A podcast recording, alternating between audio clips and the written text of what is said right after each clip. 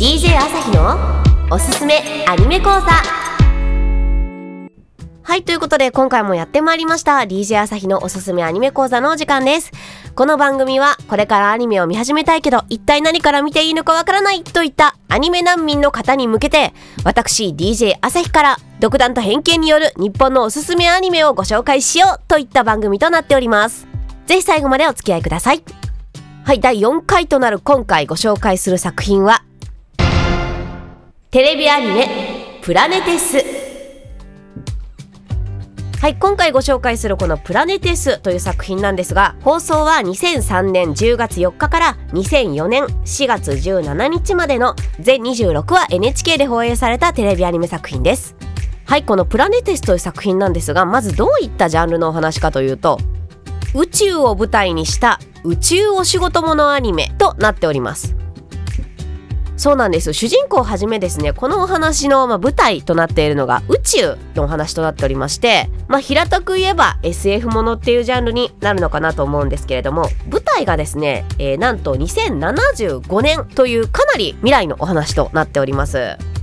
まあ、この2075年の世界ではですねもう人類はかなり宇宙に進出していて、まあ、宇宙で働く人とかね結構宇宙旅行とか宇宙っていうそのものがものすごくその人類にとって身近になっている世界観なんです。まあ、同じような SF というジャンルで紹介した「電脳コイル」は近未来作品だったんですけれどもそれと比べるとかなり、えー、先の未来のお話となっております。なので宇宙がね舞台なんでスケールもとっても大きい作品となっております。宇宙開発とかね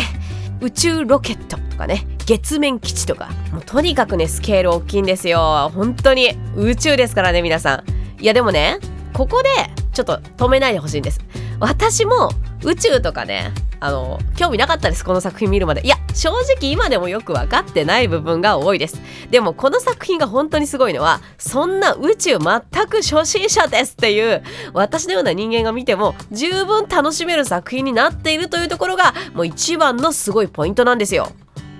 ではそんなプラネテスこの作品のおすすめポイントを3つに分けてご紹介したいと思います。おすすめポイントその1これが宇宙の生活だ。宇宙描写の徹底したリアリティ。はいこの作品まず1つ目の注目おすすめポイントはですねまあ、この作品全体宇宙を舞台にした作品なんですけれども宇宙でね皆さん生活してるわけです。宇宙で生活して宇宙でお仕事をしているんですが生活風景のリアリティっていうのがね結構ものすごくもう追求されてるんですよ。例えば主人公たちは宇宙を舞台にしてねどんな仕事をしているかっていうとデブリ回収といったお仕事をしております、まあ、このデブリ回収ねデブリって一体何ぞや？うん。という話なんですけれども、まあ、平たく言えば宇宙ゴミのことですね。まあ、これは実際に使われている単語ということなんですけれども宇宙開発の過程で出た、まあ、例えばね産業廃棄物とかね鉄くずとか小さなネジ1本とかねまあ、そういう大きなものから小さなものまで宇宙開発の過程で出た宇宙に浮いている不要な物体ゴミそれを総称して宇宙のゴミデブリと呼んでいるということなんですね。主人公をはじめとしたこのお話のメインの登場人物たちはですねそのデブリを回収するといったお仕事をしているわけですよ。でも実際宇宙に出てデブリ回収するお仕事をね、えするわけなんですけれどもそこでですねこのリアリティがね本当にもうすごいんですよ。宇宙空間のリアリティ、うん、例えば主人公たちが乗る宇宙船ね、えー、つとってもあのものすごくその設計の段階から設定の段階からねこだわりがものすごく強かったということでですね。実際に、えー、まあその宇宙開発のね関係の方に、えー、いろいろ取材をして作ったということなんですけれどもあまりにもですねリアリティにこだわったためにですねこれこのまま宇宙に飛ばせるねみたいな ことをですね宇宙開発のね側の方から言われたなんていう逸話が残っているぐらいですねこの作品本当に、えー、宇宙空間での生活という点でリアリティがものすごいんですね。分かりやすいところで言うと例えば宇宙空間ってあの音がないんですよ。で音って空気の振動じゃないですかなので、まあ、空気がない宇宙空間では基本的に音っていうのは出ないんですねなので宇宙空間のね描写っていうのは基本的に無音です。はい。あの宇宙船がね、えー、エンジンバーって吹かしたりとかねギギギってなんかこうねロボットが動いたりとかそういう時って普通、まあ、地球上だったらね普通の作品だったらまあギギギとかガガガとかエンジン吹かす棒とかさそういうなんか迫力ある音が流れるじゃないですか。でもそれも一切ないんですね。まあ、宇宙空間だからなんですよそれは。うん。まあ、これは作品の嘘で本当にあの宇宙を舞台にしててもねいや俺の宇宙は音鳴るんだぜみたいなあの ハリウッド映画的なね、あの、感じでもちろん、えー、演出としてね音鳴らしてる作品もたくさんあるんですけれどもこの「プラネテス」という作品に限ってはですねまあそのリアリティっていうところをもすごく追求しているっていう描写で、えー、まあ音基本的にならないんですね。まあ、それがその普通の作品を見てるとのやっぱり違いになるのですごい初めて見た時は違和感になるんですけれども、まあ、その違和感っていうのはまあその元をたどればものすごいリアリティを追求した、えー、描写であるということなんですね。はいそうなんです。すごいんですよ。まあもちろん主人公たちがね喋るあのセリフはね音あるんですけれどもあの宇宙服の中空気あるからね、うん、音普通にセリフはね聞こえるんですけれどもそういったこう例えばねあの機械音とかね SE とかねそういうものも一切排除されたですねしっとしたね宇宙空間のリアリティっていうのが結構この作品の宇宙描写に対するその姿勢を代表しているんじゃないかなと私個人的には感じております。なので宇宙好きな方ね絶対見たら面白いと思いますし、まあ、宇宙わからない方もね宇宙ってこんな感じなんだってすごいリアルに想像できる作品なのでぜひぜひそんなポイントをチェックして見てみてください。おすすめポイントその2宇宙サラリーマンものとしての面白さ。はい先ほども少しお話ししたんですがこのお話の主人公そしてメインの登場人物たちは宇宙で一体どういったお仕事をしているかというと、まあ、デブリ回収、まあ、宇宙のゴミ拾いのお仕事をしているんですね。でデブリ課というところに配属されているんですけれどもテクノーラ社という大きな会社があってですね、まあ、その中のデブリ課という課で働いているという設定になっております。でそのデブリ化っていうのはねまたリアルなんですけれどもあの皆さんゴミ拾いっていうとどういうイメージされますかね？結構それってあの今日本ね私たちが住んでる世界でもあのイメージですよ。イメージの問題でなんかあんまりいいイメージ持たれてない方って多くないですか？うん。まあそれはね宇宙に行ってもあの同じなんですね。この世界では。はい。なのでデブリカっていうのはそのテクノーラ社っていうとても大きな会社の中でも、まあ、結構ねそのヒエラルキーで言うと下の方なんですよ、まあ、そうあんまりパッとしないというかね。あのー、半人前が行くからから繁華だねみたいな繁華繁華みたいな感じで揶揄されて呼ばれているほどデブリカっていうのはまあそのあんまり予算もなくて、まあ、本当に地位が下の方の課だみたいな感じで扱いを受けてるんですね。でもさでもさでもですよ。あのゴミ拾いってさ誰かがやらなきゃいけない仕事じゃないですか。うん、たとえイメージ悪くてもね、あの下の方のヒエラルキー底辺の方でも、そういった扱いをね、受けているとしても、あのその人たちがいるからじゃあ私たちね日本でもねゴミ回収してくれる人がいるからこうやって清潔な街で生活できるわけじゃないですか、まあ、それは地球でもねこう宇宙でも一緒なわけですよ。なので、まあ、そのデブリ課の人たちは、まあ、それなりにそのデブリ回収と仕事に、まあ、その意味を持ってとか意義を持ってプライドを持って仕事してるんですね。まあ、それはその主人公も同じなんですよ。この物語の主人公星野八郎太というキャラクターなんですが、まあ、男性のキャラクターですね。20代ぐらいなのかな。はい、えー、通称鉢巻きというあだ名で呼ばれているんですけれども額に鉢巻きを巻いているから鉢巻きと、まあ、そのままのあだ名なんですけれどもね。まあ額に鉢巻き巻いてるってことでも分かるように結構ねあの熱血系のキャラクターというかあのー、まあ楽観的でやるって言ったらやるんだよみたいな感じのキャラクターなんですよ。でそのキャラクターが割とねまあその底辺のところでも頑張ってプライド持ってやってるっていうところからお話始まるんですけれどもけれどもこのお話はね、えー、まあ面白いのは宇宙を舞台にしたサラリーマンものとして見られるっていうところなんですよ。まあ、これってどういう意味か？サラリーマン物語ね。えどういう意味かというと、まあ、その会社っていう大きな組織の中でですよ。えそういったあんまりパッとしないそういったあんまりパッとしない課に配属されたとしてでもそこで、まあ、その仕事にねみんなそれなりのプライドを持ってやってるわけじゃないですか。意義を見出してやってるわけですよ、うん、他人からどう言われようともね。ただただですよ。まあこの鉢巻くんもねあのまだ若い美空の男の男性ですよ、うん、男性キャラクターですよ。なので自分なりの夢とかねやっぱあるわけです。あのこの鉢巻というキャラクターはまあいつかね、えー、物語の序盤では自分の宇宙船を持つことが夢なんですね。そう。まあ今の日本で置き換えるとすごい高級車買うとかねなんかそういうことになるのかなと思うんですけれどももうちょっとロマンある感じだと思うんですけれどあの自分のマイ宇宙船をねいつか持つんだなんていうのをね、えー、夢に、えー、密かに持っているわけなんですよ。うん、まあまだまあ、少年のね、えー、心でね持っているんですがそこからですよあのまあでも20代になって、えー、自分デブリ課というところに配属されてあんまりねその予算もないかなのでお給料も良くないわけなんです。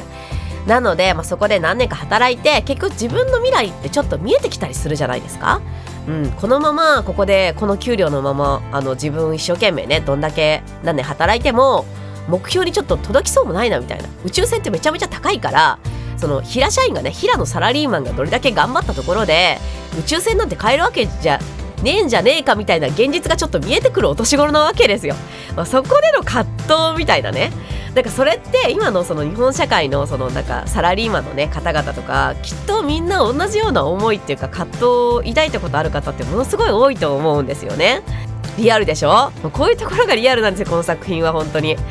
あのまあ、そこでその組織っていう中でね、まあ、例えばあの同期入社の仲いい友達とかいたりするわけです同じ会社の中で。でもその人は例えばものすごいエリート街道を走ってたりしてね、うん、あの全然別のなんかこう部署に配属されて、まあ、この作品の中で言うとねチェンシンっていうキャラクターが出てくるんですけれど、まあ、そのチェンシンというキャラクターはすごく仕事ができる男なわけですね。で鉢巻とは同期入社でこのテクノラ社という会社に入ってきた存在なわけですよ。